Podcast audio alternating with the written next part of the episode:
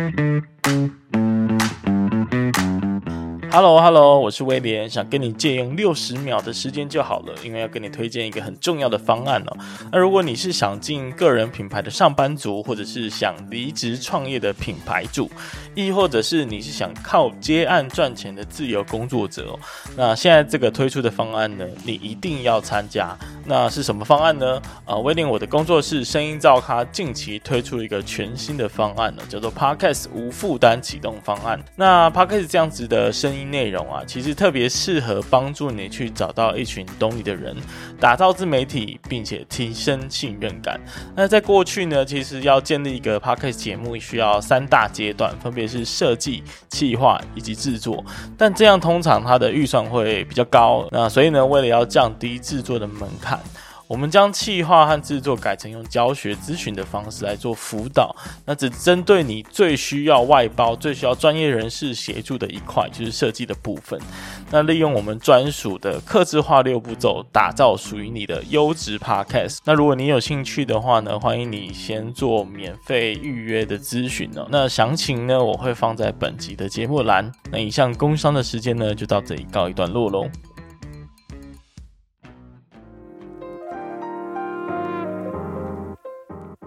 对，真的就是我觉得某种程度上，你真的是要在一些关键时刻让他觉得 感受到温暖。虽然说这样讲好像有点刻意，但是我觉得就是要刻意经营这种东西。哎，你你可以你可以举例吗？因为我们有一起经历过他家人离开，哦，他也有经也有经历过，就是他有一些经济状况或者是什么的，就是反正就是我。他有经历过我遇到困难，嗯，然后他挺我，嗯，所以我们就是有经历过一些共患难这样，对，哦。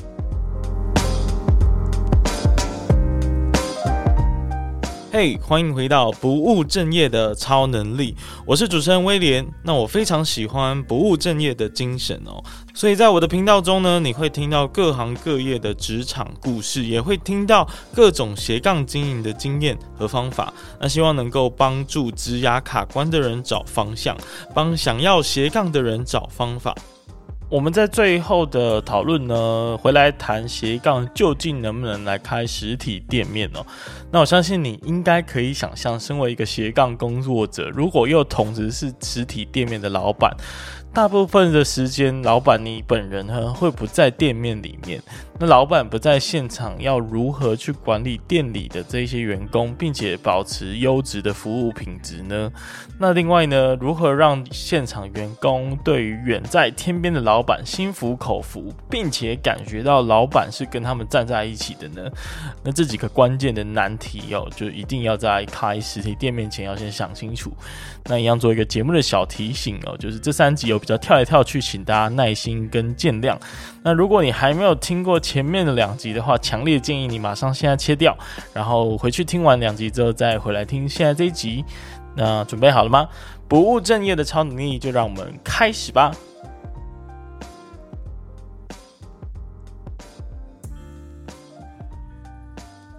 嗯，好，那回到回到我们的。小充电共享空间，对，我们刚刚讲了天时地利人和，还然后还有一些提醒大家的重要课题。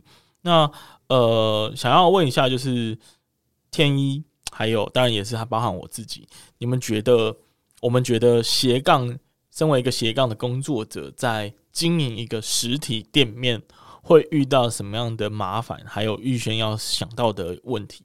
嗯嗯嗯，我先回答，嗯、第一个最。可见的问题就是时间的问题。对啊，对，因为大部分的实体店面，嗯，开店的时间可能会跟你的本业有所冲突。嗯，那身为一个老板，你不在那个店面，对于店面的影响应该蛮大的。嗯，超大。对，应该蛮大。那所以时间的问题是第一个可见的、显而易见的问题。那这个问题怎么办？嗯 我自己在你问这个问题的时候，我心中的第一个想法也是觉得，就是实体店面真的，也不要说实体店面，就是每一个产业都需要创办人亲力亲为啦。我觉得都是需要的。对，那当你能亲力亲为的程度，已经注定不会包含就是在实体店面营运的时候，你人就在第一现场的话，那到底会要怎么去平衡这个？真的就是每一个，如果你是斜杠想要创实体店面，就是一定要第一个评优先评估的东西。哦，比如说你的实体店面的服务有没有办法？虽然你人不在现场，可是你还是有办法。要么你去检核，就是要么你去，就是有办法保证说，哎，这个服务的水准是会到位的。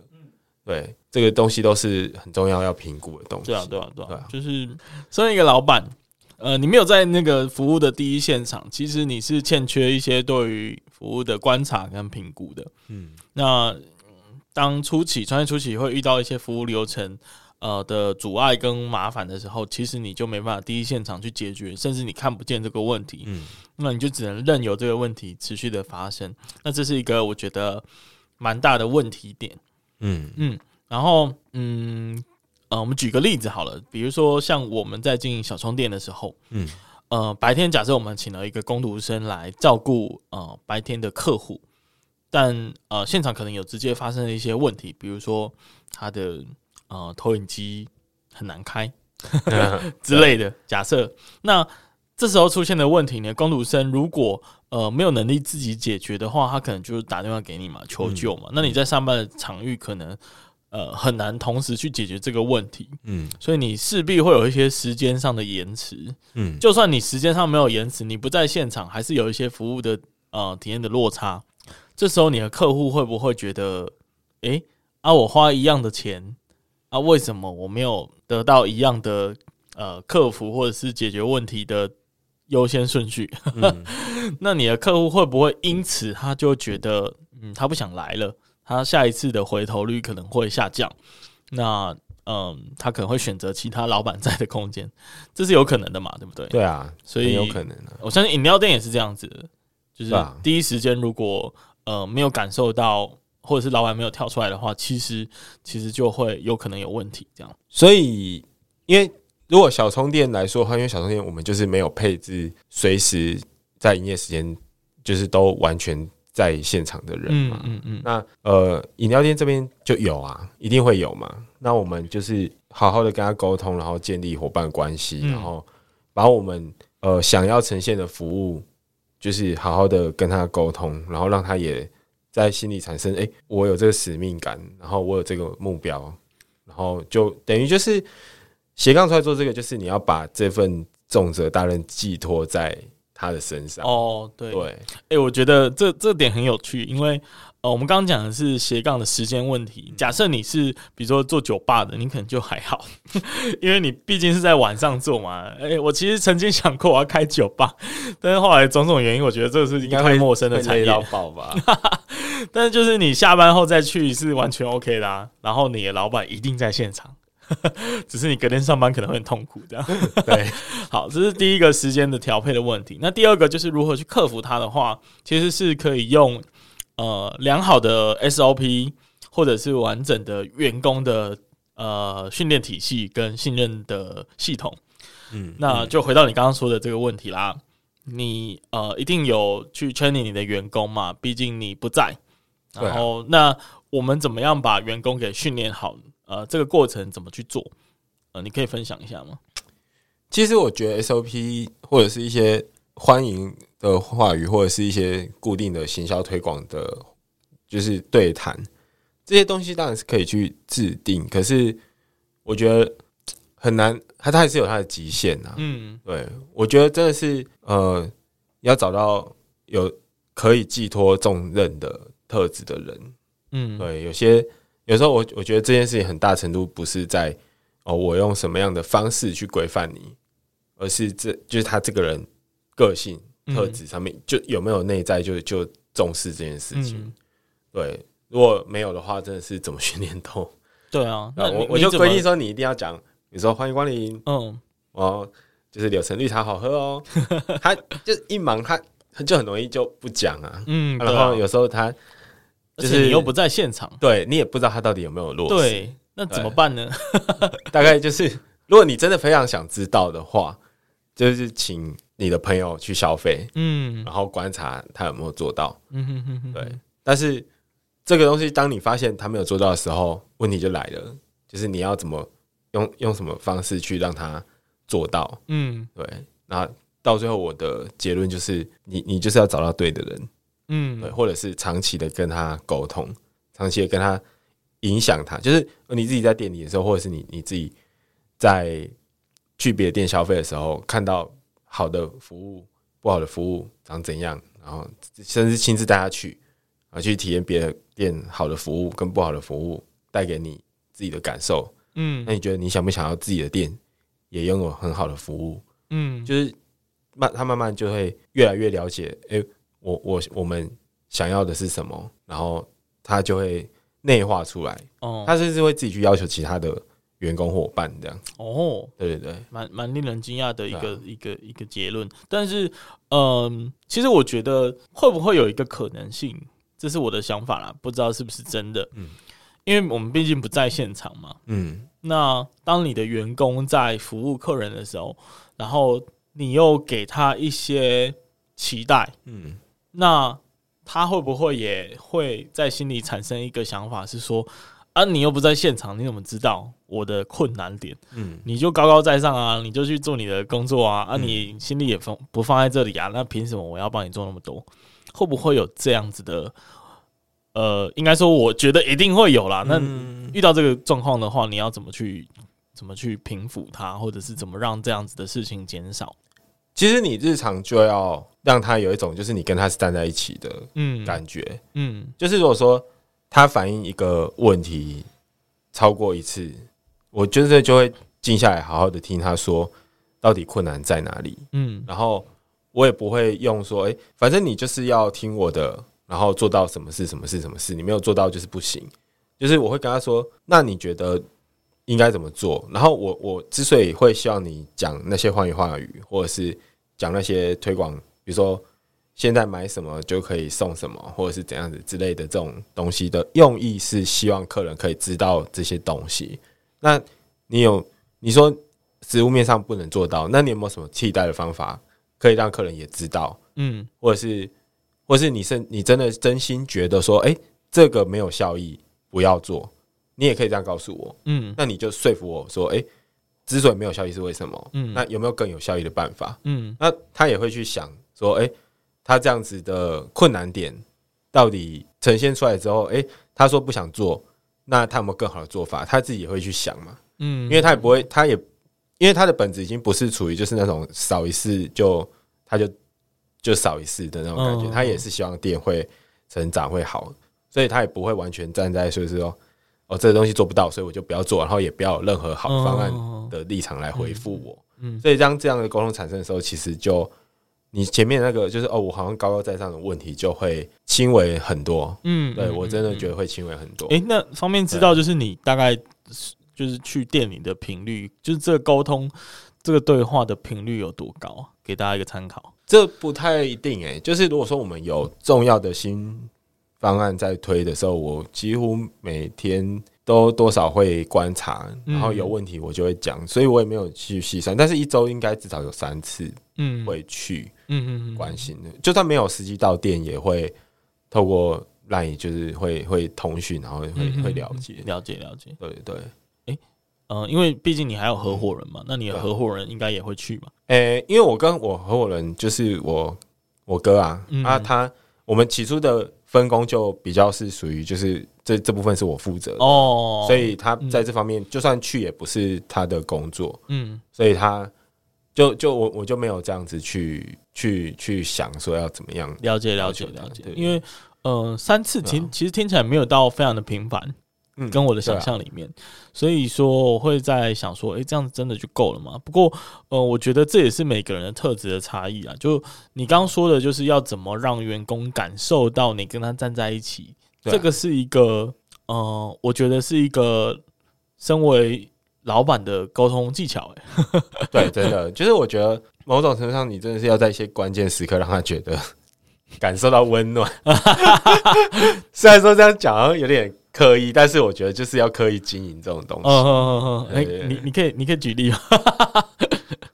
因为我们有一起经历过他家人离开，哦，他也有经也有经历过，就是他有一些经济状况或者是什么的，就是反正就是我他有经历过我遇到困难，嗯。然后他挺我，嗯，所以我们就是有经历过一些风浪。难这样。对，哦，所以其实我我觉得，就你这样讲，其实有一个很重要的重点，就是你跟你的员工的距离要拉近。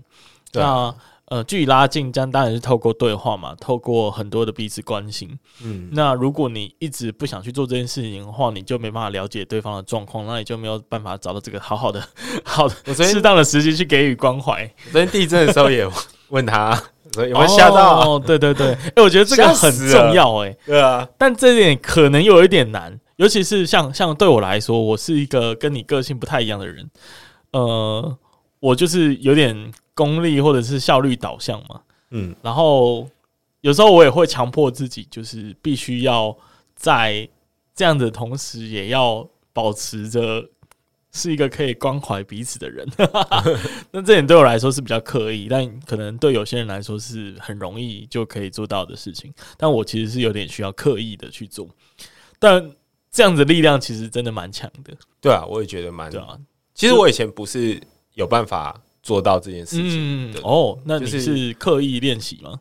因为我后来发现，就是最最起初我注意到这件事情重要是，就是我以前的大学时代有看过一本书叫《仆人》，嗯对，他在讲领导，然后你是要站在第一位置去带领。嗯然后后来我在，因为我是基督徒，然后在教会也看到，就是教会这种非营利的组织，就是他如何去带领一群人，就是很合一的去做事。嗯嗯然后我觉得在这中间看到，哎、就是这样的领导，他的效果很强大。嗯，因为大家都不会不是赚钱的状态下，居然还有办法带领一群就是付出贡献，对，没有没有利益关系，反而是奉献的关系的时候，他们还愿意做到这种程度，嗯所以我就觉得，就是把这这个观念回头过来应应用在创业上面是哦很好的。哦，我好像也有类似这样的过程呢，因为我之前的创业其实有一点公益的属性，所以那时候也是需要用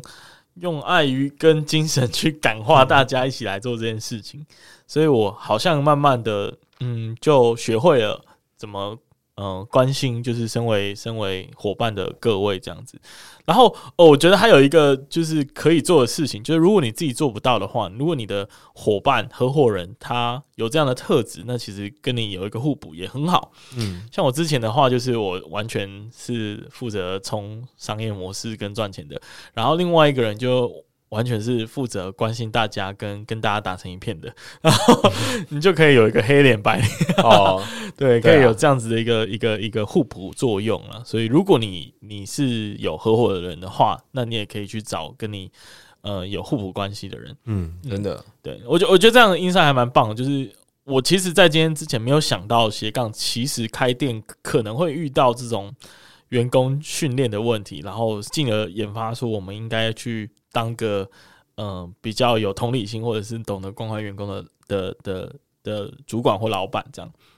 我觉得蛮特别的。嗯那哎、欸，还有其他的要提醒的吗？就是如果是斜杠开实体店的话，因为其实时间是一个最最主要的问题嘛。嗯，那次要的问题，我目前还是还没有想到啦，不知道你有没有想到？好像也还好。不过你上一个话题，我是有想到一个小故事。哦，好啊，就是我在自己的原公司，就是有一个部门主管，他其实是给人家的既常见的常通常的印象就是他他很会挑问题，然后他对于那些做错事的人是很严厉，嗯惩处罚都是直很直接性的，就是记警告啊，什么扣薪水之类的。嗯那但是我偶然间注意到他有一个特质，就是因为我们公司厂区离那个门口是非常远，要走很久的路。嗯然后我们自己部门的主管如果要请饮料，就是请菜鸟去订，然后他出钱，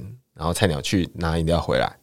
嗯但是那个主管不一样，他自己订，自己去走很远的路去拿回来，然后给他的下属喝。然后我就觉得，哇塞！因为我不知道我有没有办法透过声音去传递这个故事的戏剧性，但是、嗯但跟他的人设是差非常多的。哦，真的，对，然后我就有一天我在电梯遇到，我就问他说：“哎、我看到你会自己去拿饮料、欸，哎，就是这这个让我很很就是很惊讶。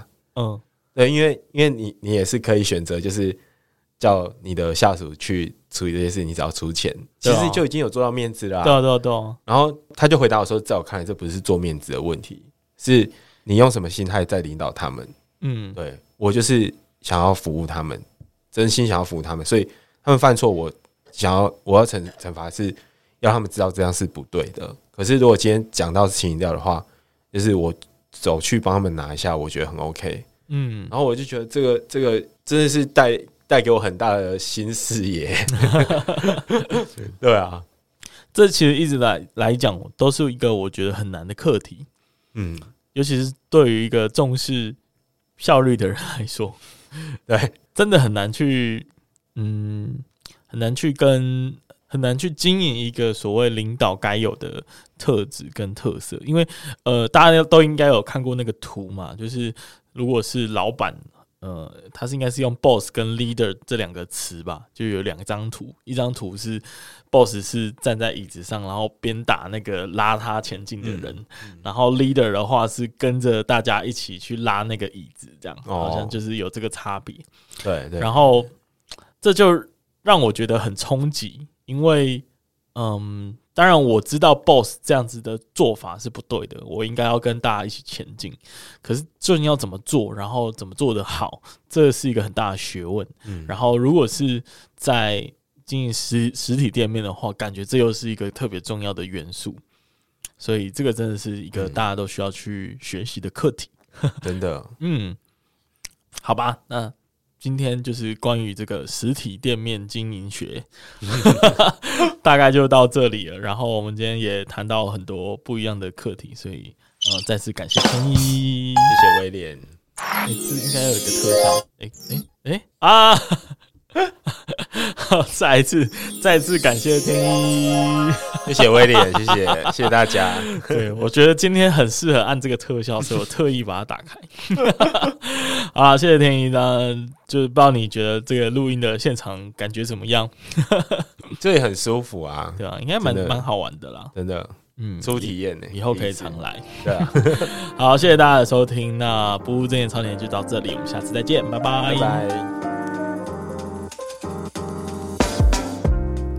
感谢你听完这集的节目，那同时呢，也要跟你说一声恭喜，因为不管是刚刚的故事和经验，或者是我们在节目中所分享的方法和原则，相信你一定能够有所收获。所以欢迎你呢，将你的收获用 IG 的现实动态或者是私讯的方式分享给我知道。如果你是第一次听到这个节目，那我们的频道呢，主要会跟各位分享各行各业的职场故事，或者是各种斜杠经营的经验和方法。那如果你也喜欢这个节目的话，因为 Podcast 这个媒体的特性啊，其实是很难传播出去的，所以我唯一的依靠呢，就是靠你的口碑，然后帮我多多的推广和宣传。那更多人听呢，我就有更多的影响力，可以去邀请很多厉害的人继续来上我的节目。那最后最后，记得到各大 Podcast 平台订阅我的节目。那平时呢，我也会不时的在 IG 上更新斜杠经营的这些相关的内容跟生活。